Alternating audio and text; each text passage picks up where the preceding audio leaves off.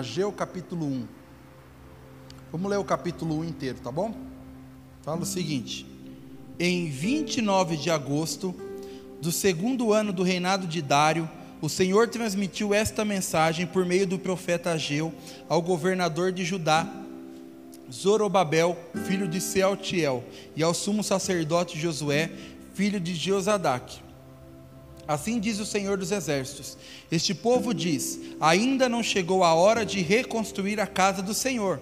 Então o Senhor enviou esta mensagem por meio do profeta Ageu: Por que vocês vivem em casas luxuosas, enquanto a minha casa continua em ruínas? Assim diz o Senhor dos Exércitos: Vejam o que tem acontecido com vocês. Plantam muito, mas colhem pouco. Comem, mas não se saciam. Bebem, mas ainda têm sede. Vestem-se, mas não se aquecem. Seus salários desaparecem como se vocês os colocassem em bolsos furados. Assim diz o Senhor dos Exércitos: Vejam o que tem acontecido com vocês. Agora subam as colinas, tragam madeira e reconstruam a minha casa. Então me alegrarei nela e serei honrado, diz o Senhor. Vocês esperavam colheitas fartas, mas elas foram escassas. E quando trouxeram esse pouco para casa, eu o fiz desaparecer com um sopro. Por quê? Porque a minha casa continua em ruínas, diz o Senhor dos Exércitos, enquanto vocês estão ocupados construindo as suas casas. É por causa de vocês que os céus retêm o orvalho e a terra não produz colheitas. Enviarei uma seca sobre os seus campos e sobre as colinas, uma seca que fará murchar o trigo, as uvas, as azeitonas e todas as suas plantações, que fará vocês e os seus animais passarem fome e destruirá tudo que vocês trabalharam para conseguir. Então Zorobabel, filho de Sealtiel, e o sumo sacerdote Josué, filho de Josadaque, e todo o remanescente do povo obedeceram à mensagem do Senhor, o seu Deus. Quando o povo ouviu as palavras do profeta Ageu, que o Senhor, o seu Deus, tinha enviado, temeu o Senhor.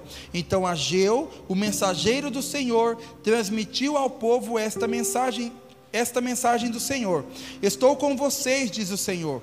E o Senhor deu ânimo ao governador de Judá, Zorobabel, filho de Sealtiel, ao sumo sacerdote Josué, filho de Josadaque, e a todo o remanescente do povo. Começaram a trabalhar na casa de seu Deus, o Senhor dos Exércitos, em 21 de setembro do segundo ano do reinado de Dário.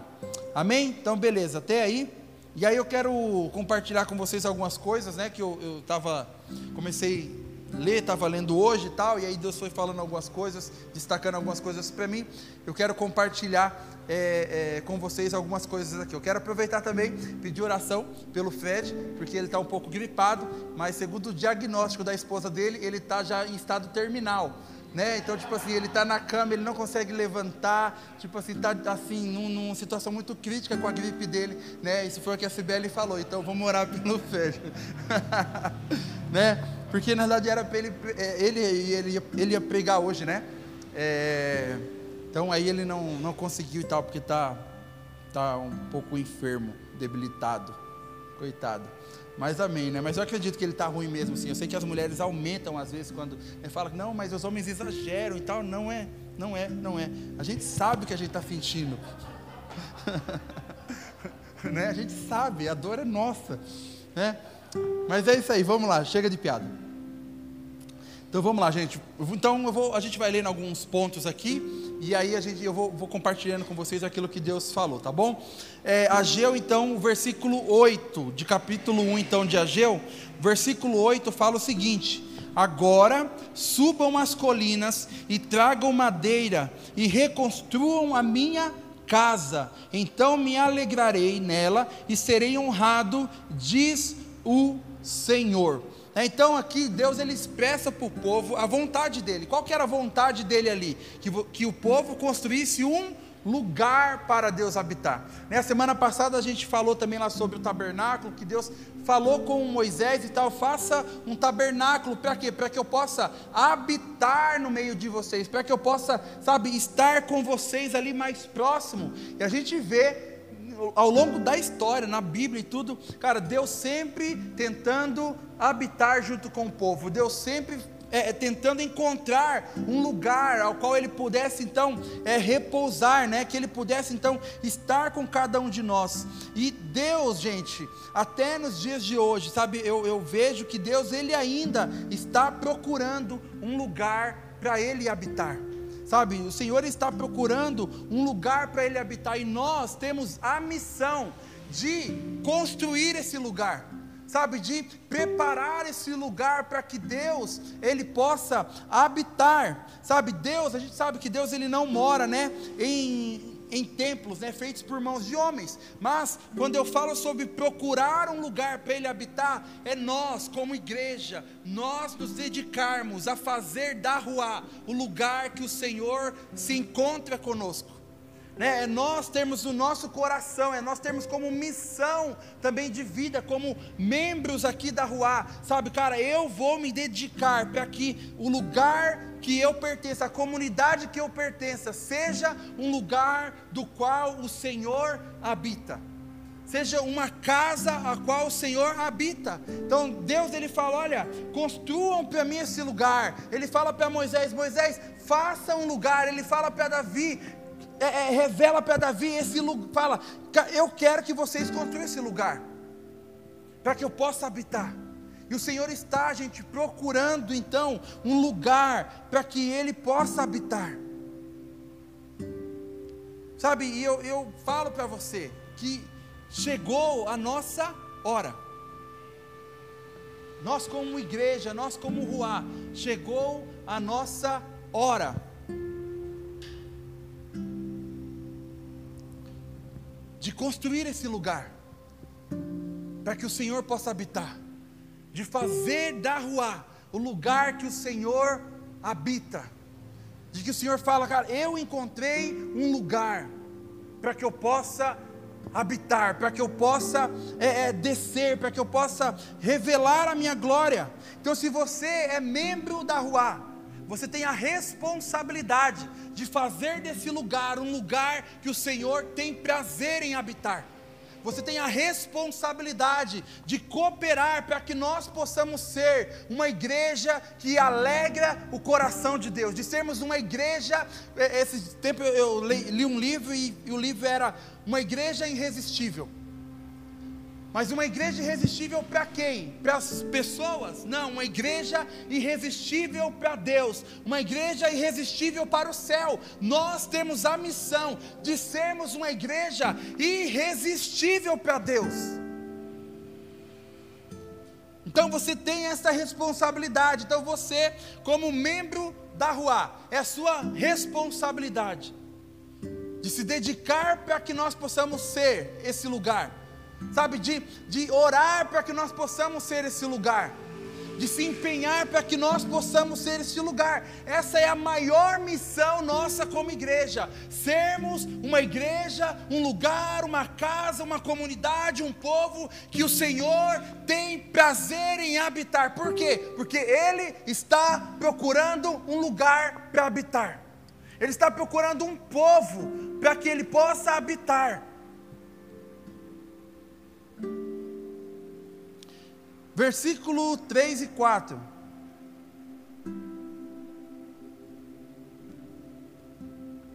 Fala o seguinte: Então o Senhor enviou esta mensagem por meio do profeta Ageu. Por que vocês vivem em casas luxuosas, enquanto a minha casa continua em ruínas? E aqui, o que Deus ele, ele me destacou, gente, é o seguinte: que o estado atual da obra de Deus é reflexo das nossas prioridades. O estado atual da obra de Deus é o reflexo das nossas prioridades. Porque Deus ainda, nos dias atuais, então, como eu falei, está procurando um lugar para repousar a glória dele. Por quê, gente? Tantos anos vêm se passando, tantas coisas vêm acontecendo, mas a, nós ainda podemos ver que Deus ainda procura esse lugar. Por que, que ainda não existe esse lugar? Por quê? Porque nós não temos tido esta missão como prioridade. Porque as pessoas que encontram a Cristo não abraçam essa causa e não priorizam isso. não tenha prioridade, sabe, com aquilo que o Senhor deu como missão, que o Senhor falou para cada um de nós. Ele falou: Olha, por que vocês vivem em casas luxuosas enquanto a minha casa continua em ruínas? Cara, eu estou procurando um lugar. Eu estou procurando um lugar para que eu possa repousar, para que eu possa, sabe, habitar, para que eu possa me encontrar com vocês, mas esse lugar ainda não está pronto. Por quê? Porque vocês não estão priorizando isso. Porque isso não tem sido prioridade para vocês. Fala, vocês estão em casas luxuosas, enquanto a minha casa ela continua em ruínas. Ou seja, vocês estão muito bem acomodados. Vocês estão se dedicando exclusivamente a você. Mas está se esquecendo de construir um lugar para mim. Muitos estão correndo atrás do seu próprio sucesso profissional, do seu sucesso financeiro, do seu sucesso ministerial. Mas isso não é prioridade. Para Deus isso não é prioridade. Prioridade para Deus é ter um lugar, é você se dedicar e se preocupar para que Ele, no lugar onde você está, Ele também possa habitar ali. Então, seja, Muitos estão olhando apenas o que? Para a sua própria vida. E talvez por isso a obra de Deus não está tão mais avançada do que deveria estar. Por quê? Porque eu estou olhando apenas para mim. Eu não estou preocupado com aquilo que Deus quer, eu estou preocupado com o meu bem-estar, com a minha reputação, se ah, eu vou estar bem ou não, se eu vou estar com um bom salário ou não, se eu vou estar num bom emprego ou não.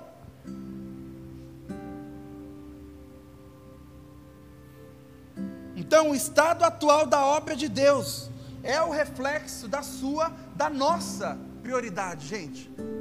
Da nossa prioridade, por quê? é dever nosso, é responsabilidade nossa. É responsabilidade nossa. O Senhor, sabe, tem constantemente nos alertado sobre as nossas responsabilidades no reino de Deus, como filhos dele, como discípulos dele. Então, seja, mais uma responsabilidade para você, né? Mais uma, preparar-se, dedicar e construir um lugar que o Senhor tem prazer em habitar. Então a gente vê a, a, o povo ali, Deus falando: olha, vocês vivem em casas luxuosas, enquanto a minha casa ela continua em ruínas. O versículo 5 fala o seguinte: Assim diz o Senhor dos Exércitos: Vejam o que tem acontecido com vocês. Plantam muito, mas colhem pouco. Comem, mas não se saciam. Bebem, mas ainda têm sede vestem-se, mas não se aquecem. Os seus salários desaparecem como se vocês os colocassem em bolsos furados. Não sei quem se identifica com isso aqui, mas uma vez que você se entrega a Jesus, os bons resultados que você procura só podem ser atingidos com a bênção de Deus. Uma vez que você entregou a sua vida para Jesus, os bons resultados que você procura só podem ser atingidos com a bênção de Deus. Ele está falando: olha, vocês ah, ah, ah, plantam muito, mas colhem pouco, comem, mas não se saciam, bebem, mas ainda têm sede, vestem-se, mas não se aquecem, os seus salários desaparecem como se vocês os colocassem em bolsos furados. Então, ou seja, você vai continuar vivendo uma vida cheia de frustração, enquanto você não priorizar a Deus. Enquanto Deus não for o primeiro na sua vida, você pode fazer hora extra atrás de hora extra, você pode fazer o que for na sua vida, mas será como um bolso furado. Por quê? Porque falta a bênção de Deus. Você pode até conquistar muita coisa na sua vida, com seu trabalho, com seus estudos, Muita coisa você pode alcançar, mas muito mais se você tiver a bênção de Deus. Aí você fala, por que, que tem gente que não crê em Jesus, não, não serve a Deus, mas é muito bem sucedido? Ele é muito bem sucedido pelo esforço do trabalho dele, mas ele poderia ser muito mais bem sucedido se ele tivesse a bênção de Deus.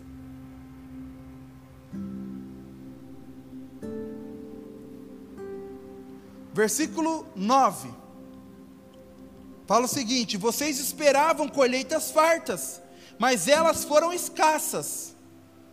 E quando trouxeram esse pouco para casa, eu o fiz desaparecer com um sopro. Por quê? Porque a minha casa continua em ruínas, diz o Senhor dos Exércitos, enquanto vocês estão ocupados construindo suas casas. Então ele está falando: olha, vocês esperavam colheitas fartas. A expectativa de vocês com o trabalho de vocês, com aquilo que vocês estão fazendo, era uma expectativa alta, era grandes resultados, mas depois não foi nada do que vocês esperavam, era menos. E aí ele fala: E quando trouxeram esse pouco para casa, eu fiz desaparecer.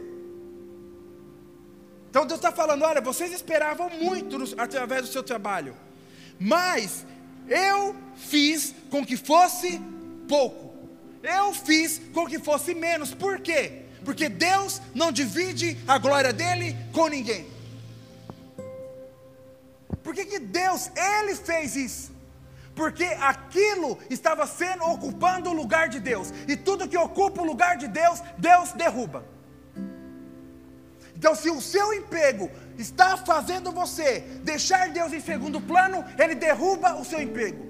Se o seu estudo está fazendo Deus ficar em primeiro, é, está deixando Deus fora do primeiro lugar da sua vida, então Ele derruba o seu estudo, a sua faculdade, seja lá o que for. Deus não divide a glória dele com ninguém. Ou Deus é o primeiro, ou nada ocupa o lugar de Deus. Deus, Ele não aceita 90%.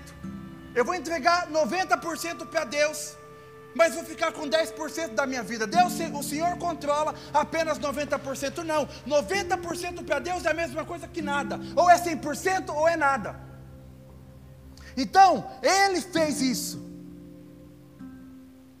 Então, gente, só existe um Deus, só existe um Senhor. Ou é 100% do seu coração para Ele, ou é nada dele. E não adianta, você sempre vai ter percas quando, enquanto Deus não for o primeiro na sua vida. Enquanto Ele não for o primeiro, você vai viver, como o texto fala, era como se eles colocassem tudo em um bolso furado. Não sei se só eu, mas acredito que mais pessoas já andaram com o bolso furado e já perderam dinheiro, não é verdade? Assim é a vida do crente sem Deus, assim é a vida daquela pessoa, do crente sem Deus, não, mas do crente que não tem Deus em primeiro lugar da sua vida. É um bolso furado. Você vai fazer, vai fazer, agora vai dar certo, vai dar certo, vai dar certo. Quando você vê, nada deu certo. Por quê? Porque você estava esquecendo de que nada é mais importante do que Deus. Então, eu falei lá, né, que foi Deus que fez. Eu falei, não, o texto está falando que Deus fez aquilo.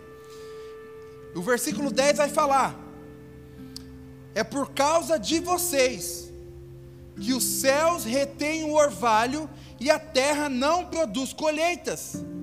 Então, eu falei lá, olha, que foi Deus que fez isso. Mas o verso 10 fala: é por causa de vocês, então, a culpa é sua. A culpa não é, ah, mas não foi Deus que fez? Sim, pode ser que Ele que fez, mas a culpa é sua. Ele está falando: olha, é por causa de vocês que os céus retêm o orvalho e a terra não produz colheitas. Então Deus, Ele não tem culpa de muitas coisas estarem dando errado na sua vida. Não é culpa de Deus. A gente sabe que existem algumas situações que, sabe, que tem assim o, o, o dedo de Deus até para nos forjar, nos aperfeiçoar, mas tem muitas outras coisas que Deus não tem nada a ver com a história, mas é tudo culpa sua. É, são tudo escolhas erradas que você fez, são sementes que você plantou e agora você vai colher. É aquilo, é que nem você passar o, o cartão de crédito, irmão. Você passa ali, você tem a sensação de que você está cheio do dinheiro, mas daqui a pouco a fatura chega, o boleto chega. Então Deus, Ele vai deixando. Vai lá, pode fazer, pode fazer, o boleto vai chegar. Faça suas escolhas erradas, pode fazer. Ah, mas não tem problema, Deus não está fazendo nada, está dando tudo certo, parece que Deus está tá comigo e tal, tal, tal. O boleto vai chegar.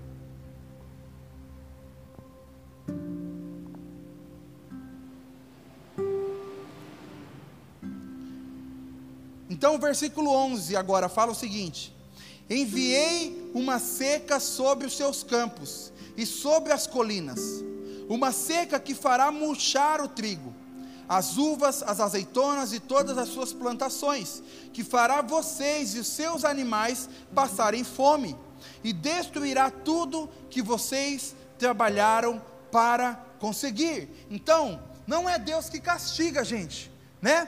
Não é Deus que está castigando, é como eu falei, o que, que acontece aqui? Ele simplesmente retira a bênção dele. É o que acontece. Deus simplesmente fala: tá bom, você está priorizando isso, você acha que você pode fazer isso sem, sem, a, a, sem eu estar junto com você, você acha que apenas do seu trabalho você consegue viver, está tudo certo, eu retiro a minha bênção, então vai lá.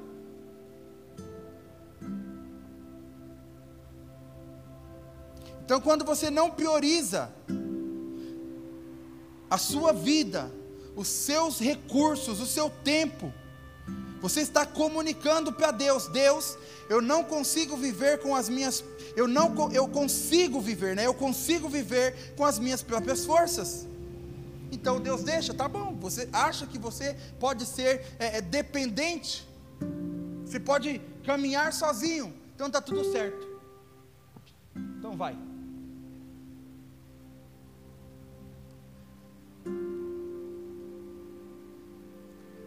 Então, gente, Deus ele só abençoa aquilo que você entrega para ele. Deus ele só abençoa a sua vida quando você entrega a sua vida para ele. Deus não abençoa aquilo que você não entrega. Não abençoa aquilo que você não entrega. Porque quando você entrega, você comunica para Deus que você precisa dele para aquilo. Então você precisa entregar. Por que que, é, é, sei lá, a gente vê, por exemplo, tanto tem gente que é aposentado. Parece que aposentado, tem uns aposentados que eles sempre têm dinheiro. Meu Deus do céu, mas é uma aposentadoria, mas aquele negócio estica, estica, estica, estica, estica. Eu conheço gente assim. Por quê? Porque entrega para Deus. Entrega uma, parte para Deus. Eu vou usar de exemplo, né, é, dinheiro, mas pode ficar sossegado que eu não vou pegar sua bolsa, sua carteira. Mas quero usar isso como exemplo, por quê?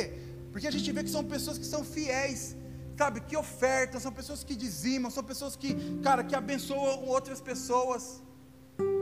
Está entregando, está entregando para Deus. É o que eu falei, gente. Quando a gente entrega, a gente entrega 10% para Deus.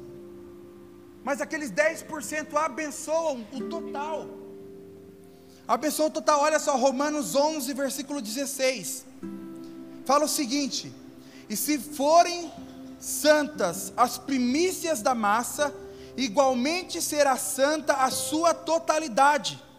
Se for santa a raiz, também os ramos serão santos. Então, seja, a primeira parte, a primícia, aquela parte que você entrega ao Senhor, cara, faz com que a bênção do Senhor venha sobre o total. Por isso que a gente vê pessoas que, cara, ganha muito, ganha um bom salário, mas parece que nada rende. Por quê? Porque não está consagrando ao Senhor. Aí você acha que entregar 10% a uma oferta vai prejudicar todo o seu orçamento, quando na realidade, cara, o, o, que a bênção de Deus ela vem quando você entrega. Eu estou falando isso porque eu quero seu dinheiro? Não, negativo.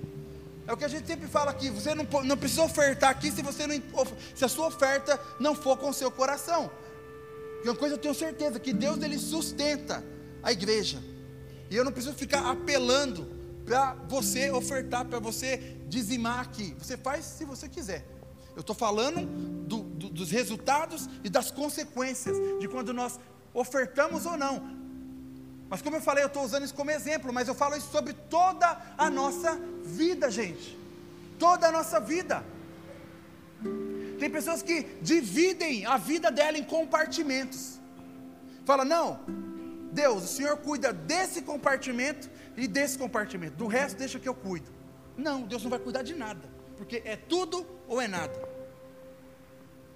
Porque Ele não vê a nossa vida em compartimentos, mas Ele vê toda a nossa vida inteira. Então, ou Ele cuida de tudo, ou Ele não cuida de nada. Ou você se entrega completamente, ou você, então, desiste. Mas eu aconselho você a entregar tudo.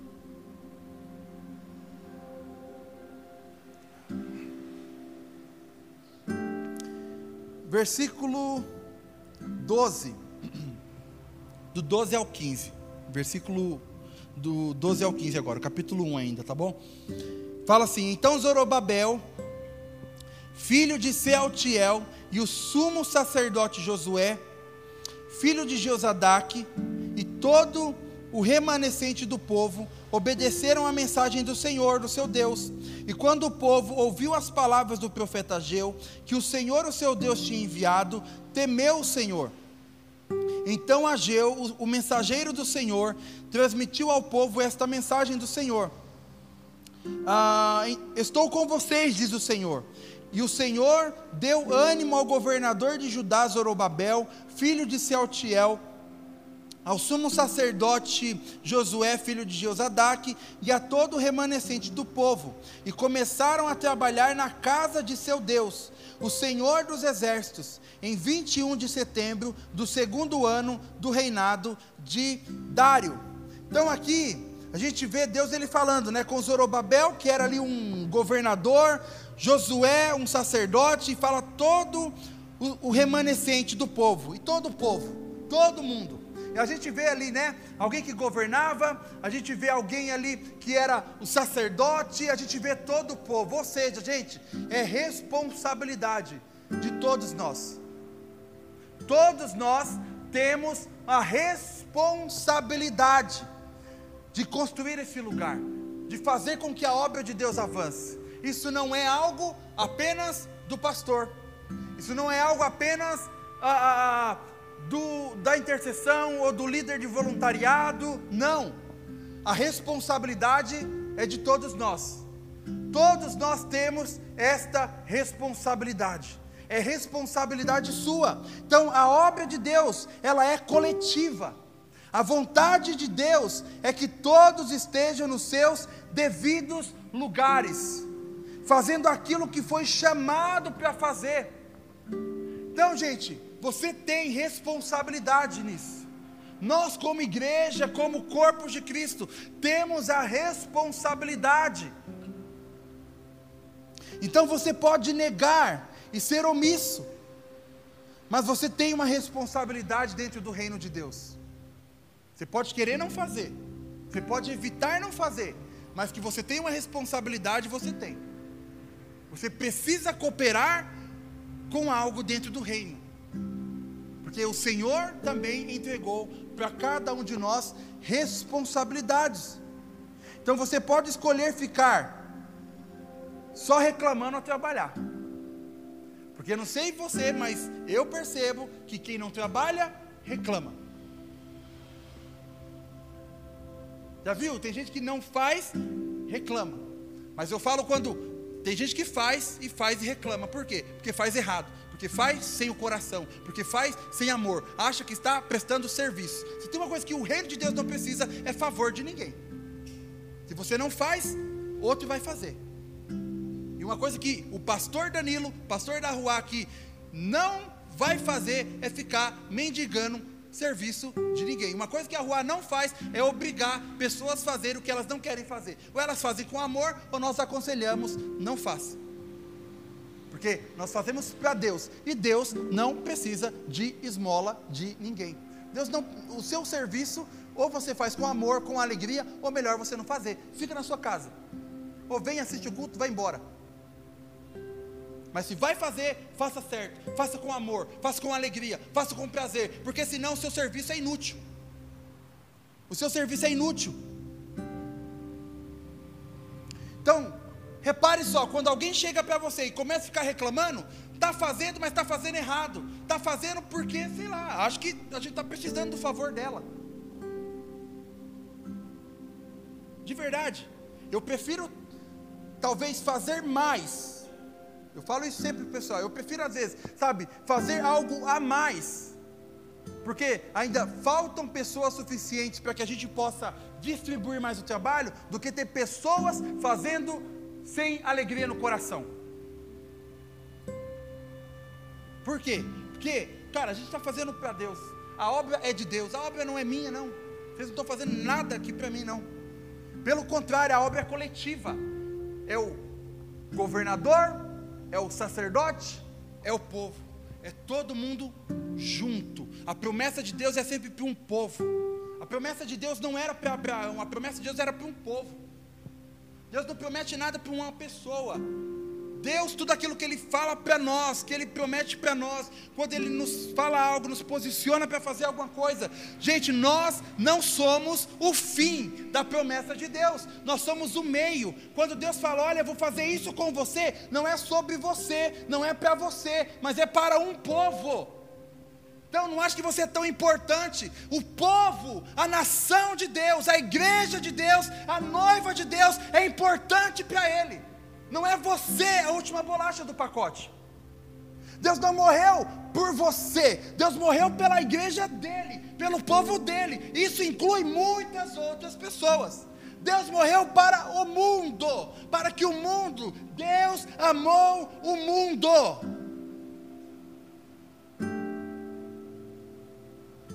Então, tem gente que acha que ela está, sei lá. Então, se for fazer reclamando, não faz. Tá bom?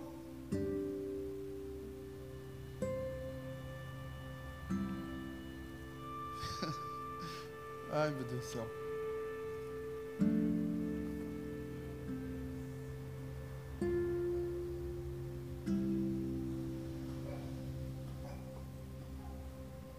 Sabe, a gente precisa, né, gente?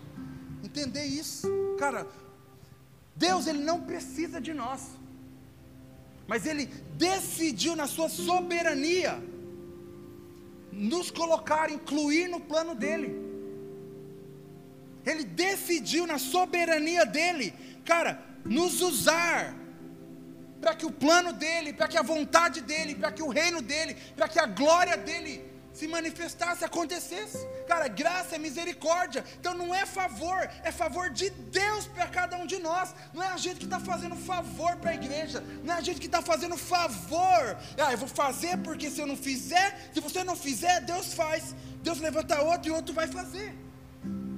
Mas Ele, você, Deus está fazendo um favor para cada. Cara, Deus está fazendo um favor para mim em me deixar pastorear. Não é que estou fazendo favor. É Deus que Fala, cara, eu vou fazer um favor para você, Danilo. Eu vou deixar você pastorear. Eu vou fazer um favor para você, Alissa. Eu vou deixar você ensinar as crianças. É o favor é de Deus, não é você que está fazendo favor para ninguém, cara.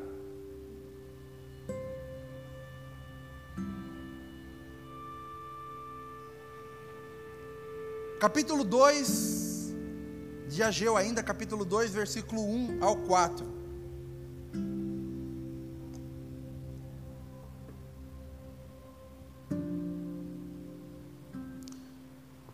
Fala assim então, Ageu capítulo 2, do versículo 1 ao 4, fala: Então, em 17 de outubro desse mesmo ano, o Senhor transmitiu outra mensagem por meio do profeta Ageu. Diga ao governador de Judá, Zorobabel, filho de Sealtiel, e ao sumo sacerdote Josué, filho de Josadaque, e ao remanescente do povo: Algum de vocês se lembra deste templo em sua antiga glória? Como ele lhes parece agora, em comparação com o anterior? Deve parecer insignificante, mas assim diz o Senhor: Seja forte, Zorobabel, Seja forte, sumo sacerdote Josué, filho de Jeozadak. Sejam fortes todos vocês que restam na terra, mãos à obra, pois estou com vocês, diz o Senhor. Então, quem o Senhor está falando aqui, gente? Nesse trabalho, todos nós somos trabalhadores, todos nós chamamos para trabalhar. Quando o Senhor fala, olha, eu vou é, é, é, é te dar um, um ministério, cara, ministério é serviço, ministério é trabalho. Esses dias eu até falei com a, falando com a Júlia e com o Mateus. Falei, nossa, é tão bom quando e Deus vem e fala assim, não, porque eu vou fazer isso na sua vida, e tal, tal, tal. E você fica, ah, Deus, ah, né? Mas a hora que Deus te posiciona e fala, chegou a hora, irmão, aí é difícil, né? É a expectativa versus a realidade. E Deus fala, e você, ah, Deus, a sua expectativa. Ah, oh, Senhor, que lindo. Oh, que maravilhoso. Mas daí você começa a encontrar os desafios da vida. Aí você começa a pastorear, você começa a liderar, você. Você fala, ai Deus. Mas Deus está falando, olha, seja forte, sabe, seja perseverante. Pode ser que o que nós estamos vendo agora não esteja da forma em que nós é, imaginamos. O Senhor falou conosco lá no começo de tudo. Pode ser que o momento atual, gente, ainda não seja como é, está no seu coração, conforme Deus ele revelou para você. Mas Deus ele está falando, seja forte. Deus ele está falando, seja forte. Por quê? Porque Deus falou que Ele vai fazer. Deus falou que Ele vai realizar. Então talvez, para você hoje, o momento atual seja insignificante. Como o texto mesmo fala, você lembra como era o templo antigo comparado com o templo antigo? com aquilo que já existiu, com aquilo que você já viveu. Talvez o momento atual agora é, cara, é longe de se comparar com aquilo que já aconteceu no passado, mas ele fala: seja forte, todos vocês, mãos à obra, ou seja, seja forte, persevera, trabalha, trabalha.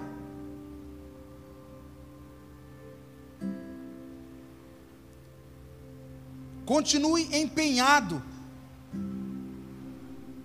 E eu acredito, gente, que quanto mais longe daquilo que a gente tem como ideal pareça estar, mais nós precisamos trabalhar. Você olha o momento agora e fala: Meu Deus, mas está tão distante ainda aquilo que o Senhor me falou, aquilo que o Senhor me revelou, está tão distante mais você tem que trabalhar, mais você precisa, cara, se empenhar, mais mão à, à obra, mais mão na massa você precisa colocar. Por quê? Porque se você não trabalha, cara, isso vai ficar tão longe, tão longe, tão longe, que você não vai nem viver isso. Porque o Senhor, Ele chama pessoas para o trabalho. O que, ele fala? Ah, ah, ah, o campo é muito grande, mas são poucos os trabalhadores. seja, pessoas que de fato entendem a sua posição no reino, pessoas que de fato se comprometem com a obra de Deus, para que a obra avance, são muito poucas pessoas. Eu pergunto, cadê você na posição que o Senhor falou para você?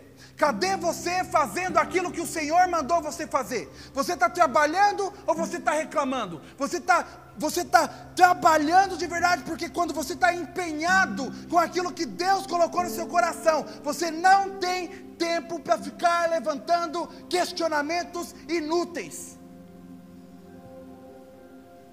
Você está empenhado. A gente vê na palavra e, e se levanta pessoas, eles estão lá construindo muro, estão se dedicando e está se levantando. E ele fala: Não, eu não tenho tempo para isso. Eu tenho uma obra para fazer, eu tenho algo para construir, eu tenho algo para realizar. Eu não tenho tempo, eu não tenho tempo para isso.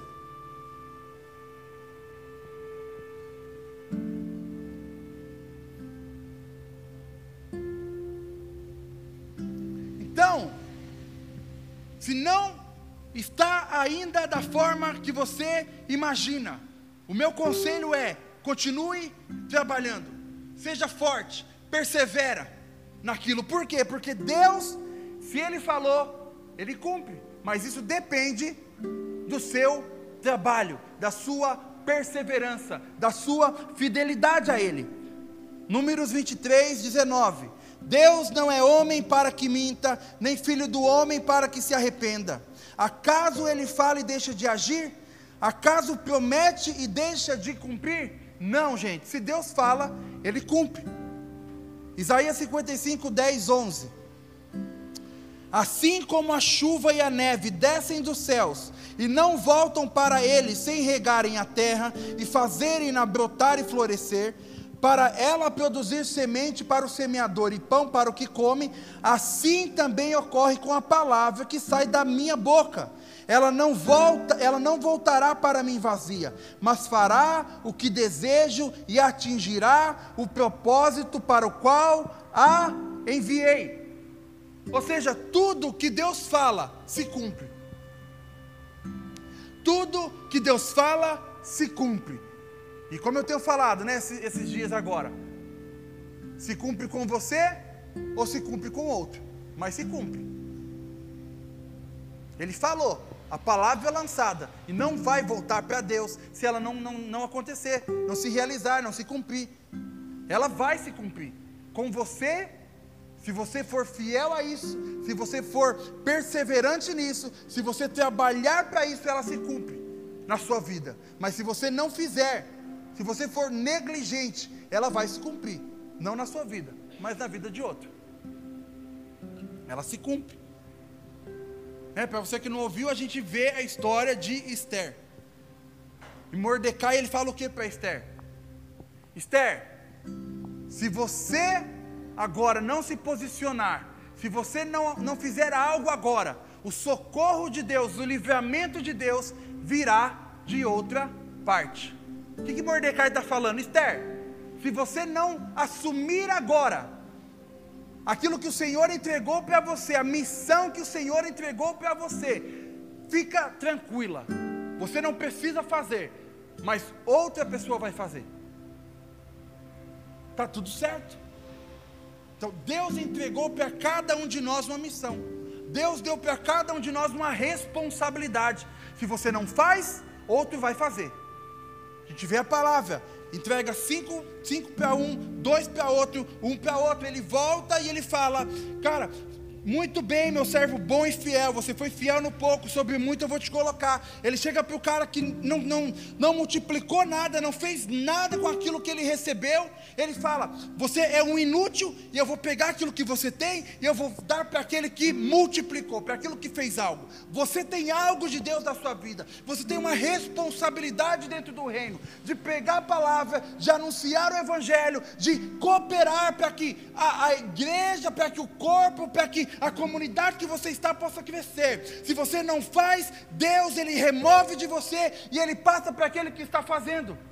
Está tudo certo, você não faz, você não precisa fazer, mas não se queixe se outra pessoa se levantar para fazer, porque era para você fazer e no seu tempo você não fez, você não assumiu a sua responsabilidade, você não se posicionou e por isso Deus passa para outro. Está tudo certo.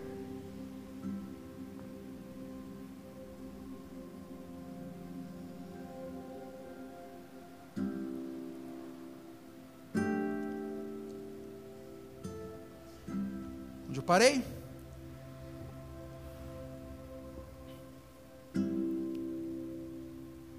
Então ele fala: Seja forte, mãos à obra, pois eu estou com vocês, diz o Senhor dos Exércitos.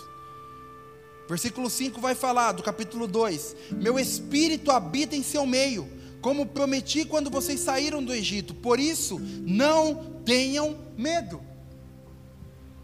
Ou seja, você não precisa ter medo, cara, de fazer aquilo que Deus mandou você fazer. Às vezes a gente fica refém das pessoas, fica refém das circunstâncias e usa tudo isso como desculpa. Mas Deus está falando, você não precisa ter medo. Por quê? Porque eu falei. O meu espírito está com você. Você não precisa ter medo, porque, gente, quando você faz algo direcionado por Deus, Deus garante, Deus te respalda. Ah, Deus, cara, mas Deus, você precisa ter medo se Deus não mandar você fazer, você fizer alguma coisa que Deus não mandou. Mas se você vai fazer alguma coisa que foi Deus que mandou, então você pode fazer, porque Ele é a sua garantia, Ele te respalda. Por isso, mãos à obra. Por isso, trabalhe, se dedica.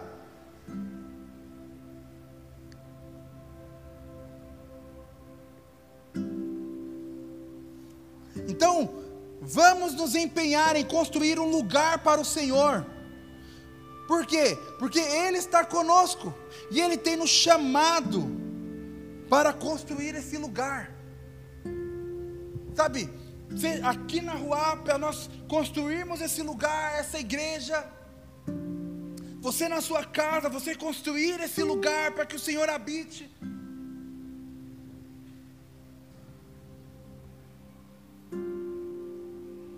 Então exige de nós, gente, trabalho, trabalho, trabalho, trabalho. Nós oramos, nós buscamos a Deus, mas nós precisamos trabalhar. Nós precisamos fazer algo. Nós precisamos nos movimentar. Porque não vai acontecer se você não se movimentar, se você não fizer. Não adianta você falar, ai Deus, eu já orei, agora eu vou sentar aqui no meu banco e vou esperar Deus fazer.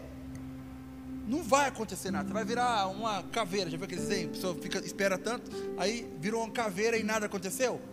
Mas Deus, eu orei, tá bom, você orou, mas tem a, o tempo que você ora, mas agora tem o tempo que você age. Tem o tempo que você vai, você faz, você avança. Você se mexe, você trabalha.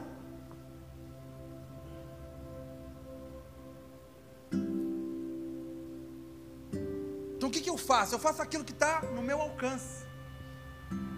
Como que eu começo? Cara, começa, sei lá, não sei o que tem para você fazer. O que, que eu posso fazer? Que... Vamos lá.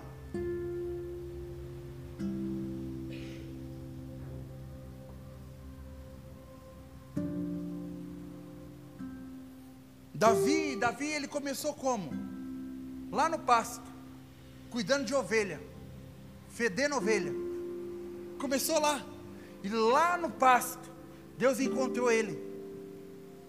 E lá do pasto, Deus mandou chamar ele.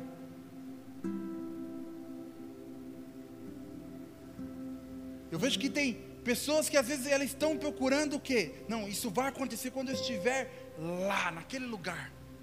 Não, cara. Deus ele encontra você aonde você estiver. Quando você está se dedicando àquilo que está no seu alcance fazer. O que Davi poderia fazer? Cuidar de ovelha? Então ele estava cuidando de ovelha. Ah, mas ninguém está vendo. Mas ele, ele não estava preocupado, ele estava se preocupando em cuidar de ovelhas. E ele foi fiel com as ovelhinhas dele, sem ninguém estar vendo. Deus fala: servo bom e fiel. Você foi fiel com as suas ovelhinhas aí no pasto, que ninguém estava vendo, que a sua própria família não se lembrava de você, que o profeta chega lá e mostra todos os filhos.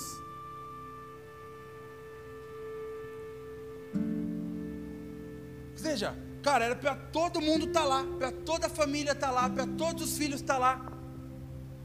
Mas cadê o Davi? Não era para o. Esqueci o nome do pai dele agora, pô? O pai do Davi? Gessé, obrigado. Curso bíblico vai começar essa semana. Vamos lá. não era para. Ele fala: não, não, chama lá o Davi também, para todo mundo estar tá aqui. Não, mas Davi está lá, esquecido. Mas Deus se lembra dos esquecidos. Deus ele se lembra dos esquecidos, gente. Talvez você está lá fazendo uma coisa que ninguém está vendo. Ah, mas eu estou, sei lá, estou aqui na igreja, só estou varrendo, só estou arrumando cadeira. Ninguém está vendo, cara. Deus está vendo. E no tempo certo, no tempo de Deus, Ele te mostra. Então a sua preocupação não deve ser em ser visto, mas em ser útil, em exercer com qualidade aquilo que está no seu alcance hoje. Porque uma coisa que eu percebo de Deus, que Deus ele é especialista em esconder quem quer aparecer e revelar quem quer se esconder. Tem o irmão de Davi, bonitão, tal. Sei lá, talvez era cheio de marra, queria aparecer mesmo, tal. Não, não, não é você. Você, você agora eu vou esconder você. Porque você está querendo aparecer tanto e eu vou te esconder. Mas aquele que está lá escondido, talvez aquele que fala, não, Deus, eu não quero, está brigando com Deus. Fala, não, é você mesmo.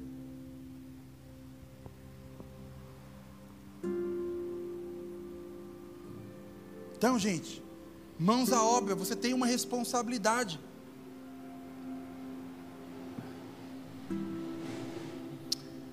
Versículo 6, Ageu capítulo 2, versículo 6 até o 9, fala o seguinte: Pois assim diz o Senhor dos Exércitos: Em pouco tempo eu sacudirei novamente os céus e a terra, os mares e a terra seca. Eu sacudirei todas as nações, e os tesouros das nações virão para este templo. Eu encherei este lugar de glória, diz o Senhor dos Exércitos. A prata e o ouro me pertencem, diz o Senhor dos Exércitos. A glória deste novo templo será maior que a glória do antigo, diz o Senhor dos Exércitos. E neste lugar estabelecerei a paz, eu, o Senhor dos Exércitos, falei. Então ele fala: olha, em pouco tempo eu sacudirei novamente os céus e a terra, e os, mar, os mares e a terra. Então, gente, olha, está muito próximo. Ele fala em pouco tempo, está muito próximo o momento em que Deus vai fazer algo maior. Está muito próximo o tempo onde Deus vai fazer algo novo sobre nós, sobre a igreja, sobre a igreja dele. Muito pouco tempo, falta muito pouco tempo. Sabe, eu vejo que, cara, Deus, ele tem pressa. E, e, mais uma vez eu falei, é por isso que às vezes Deus não fica esperando muito a sua boa vontade, não. É por isso que às vezes Deus não fica se esperando você se decidir, não. Por quê? Porque Ele tem pressa em fazer. Ele fala, em pouco tempo. Né, o relógio está correndo, ó. Está lá, ó. Quatro minutos agora. Um, dois, três. Né? E o pastor precisa correr. Por quê? Pouco tempo. Ele fala: Eu sacudirei todas as nações, e os tesouros das nações virão para este templo. A gente viu lá no começo qual que era a questão. O povo não estava, cara, não estava sendo bem sucedido. O povo estava trabalhando, mas não estava rendendo nada. Mas o que, que ele fala agora aqui? Olha, eu vou sacudir todas as nações, os tesouros das nações virão para este templo. Então, ou seja, cara, o problema deles antes era a escassez, mas por quê? Porque eles não estavam priorizando ao Senhor, mas agora eles decidiram priorizar ao Senhor, e agora Deus ele muda o quadro. Ou seja, quando existia falta, mas agora o Senhor ele traz abundância. Sei lá, o bolso, o bolso, o saco furado. Mas agora Deus ele traz um novo recipiente para que eles pudessem comportar e reter a glória do Senhor.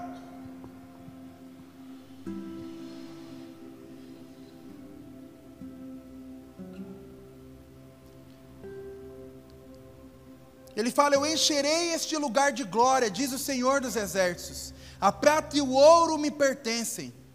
A glória deste novo templo será maior que a glória do antigo.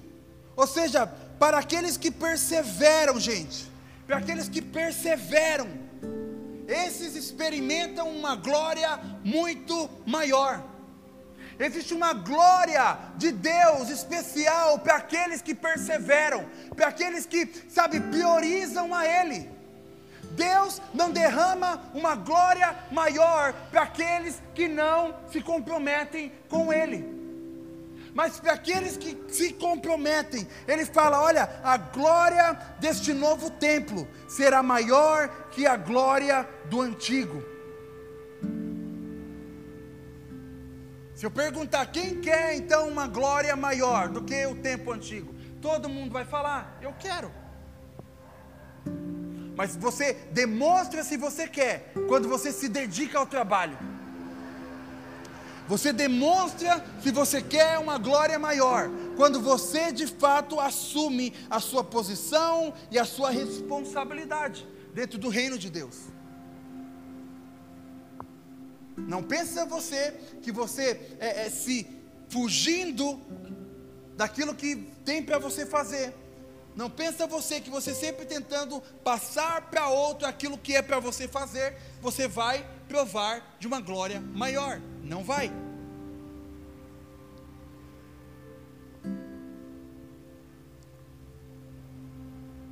Porque o Senhor, Ele derrama mais para aquele que busca mais.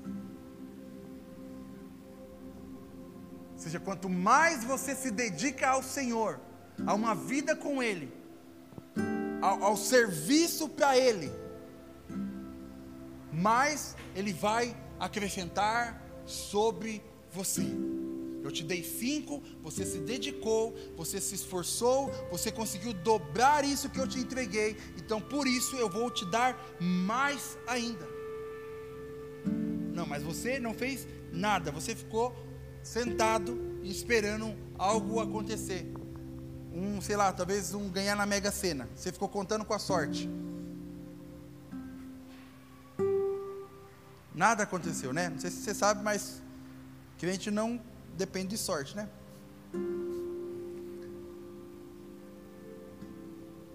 Então, gente, Deus, Ele está procurando um povo que vai se dispor em preparar um lugar, sabe, que Ele tenha prazer em habitar, que Ele tenha prazer em se revelar. E Deus, Ele procura então trabalhadores, homens e mulheres, que estão dispostos né, a renunciar a sua própria vida por amor à causa dele. Sabe, ele não está buscando por pessoas perfeitas, mas sim por pessoas que estão dispostas a pagar o preço que for para ver a obra concluída. Então não é sobre você ser perfeito. Também não estou falando que é sobre você se conformar e, e se deleitar no seu pecado, certo? Se você tem um pecado, lute para que você abandone ele. Mas não é sobre você ser perfeito, mas sobre é, realmente você dizer: Eis-me aqui, Senhor.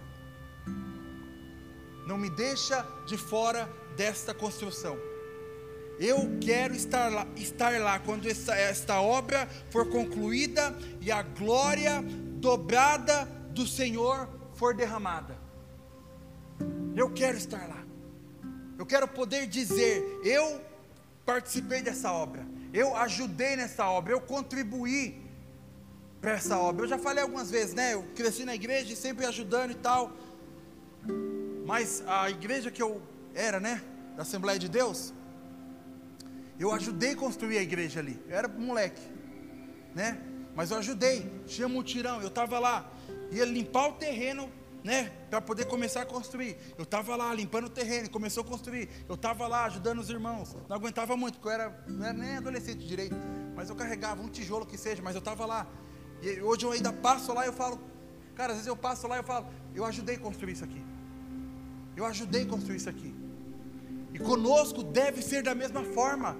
Você deve ser aquela pessoa que lá no final vai poder falar: eu participei disso. Eu fui usado por Deus para isso. Não para sua glória, óbvio, mas você falar, o Senhor teve, achou favor e graça em mim, para que eu pudesse edificar também essa obra. Nós fomos chamados para edificar uma obra. Você não foi chamado para assistir culto, você não foi chamado para vir na igreja, sentar, ouvir a palavra, cantar algumas canções e ir embora para sua casa. Você foi chamado para trabalhar para o reino de Deus, para se levantar, para pôr a mão na obra e fazer algo para Ele. Esse é o nosso chamado, essa é a nossa missão. Eu pergunto: onde estão os trabalhadores? Aonde estão aqueles que receberam algo do Senhor, aqueles que receberam dons, talentos do Senhor? Talvez você, é, eu volto na história de, de, de Esther, quando Mordecai ele fala: Esther, será que não foi para um tempo como este que o Senhor te posicionou? Será que não foi para um tempo como este que Deus fez você ganhar este concurso de beleza? Será que não foi para um tempo como este que Deus te fez tão belo, tão linda, para que você ganhasse? Ganhasse esse concurso e você se tornasse a esposa do rei? Será que não foi para um tempo como esse que você é, é, se formou na faculdade que você se formou, que você tem o conhecimento que você tem, que você tem a profissão que você tem, que você tem as habilidades que você tem? Será que não foi para um tempo como esse que Deus te fez e te deu é, é, é espaços e acessos? Então Deus está procurando essas pessoas. Por que, que você está na rua hoje? Por que, que você está na rua nesse tempo? Será que não é nesse tempo que Deus te trouxe para cá? Porque Ele tem algo para você nesse lugar, para que você possa cooperar neste lugar. Será que não foi para um tempo como esse? Você não está à toa aqui. Você não veio para cá à toa, ah, eu gostei do pastor Danilo, ou eu gostei da igreja, eu gost... não. Deus te trouxe para cá, para este tempo, porque Ele tem algo que você pode contribuir nesse tempo e nessa obra. Você não está por acaso aqui, você não está no seu trabalho por acaso, você não está na sua faculdade por acaso, foi para um tempo como este que Deus te deu acesso, para que você possa fazer algo. E aonde você estiver, você precisa se dedicar em construir um lugar para Deus. Um lugar para Deus habitar.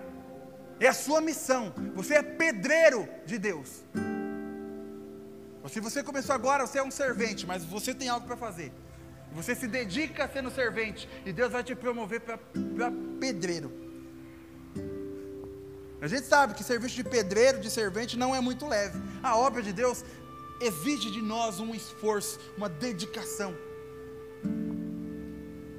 Pessoas que estão dispostas realmente a trabalhar, a pagar o preço, a buscar, a orar, sabe, a, a servir e servir com alegria.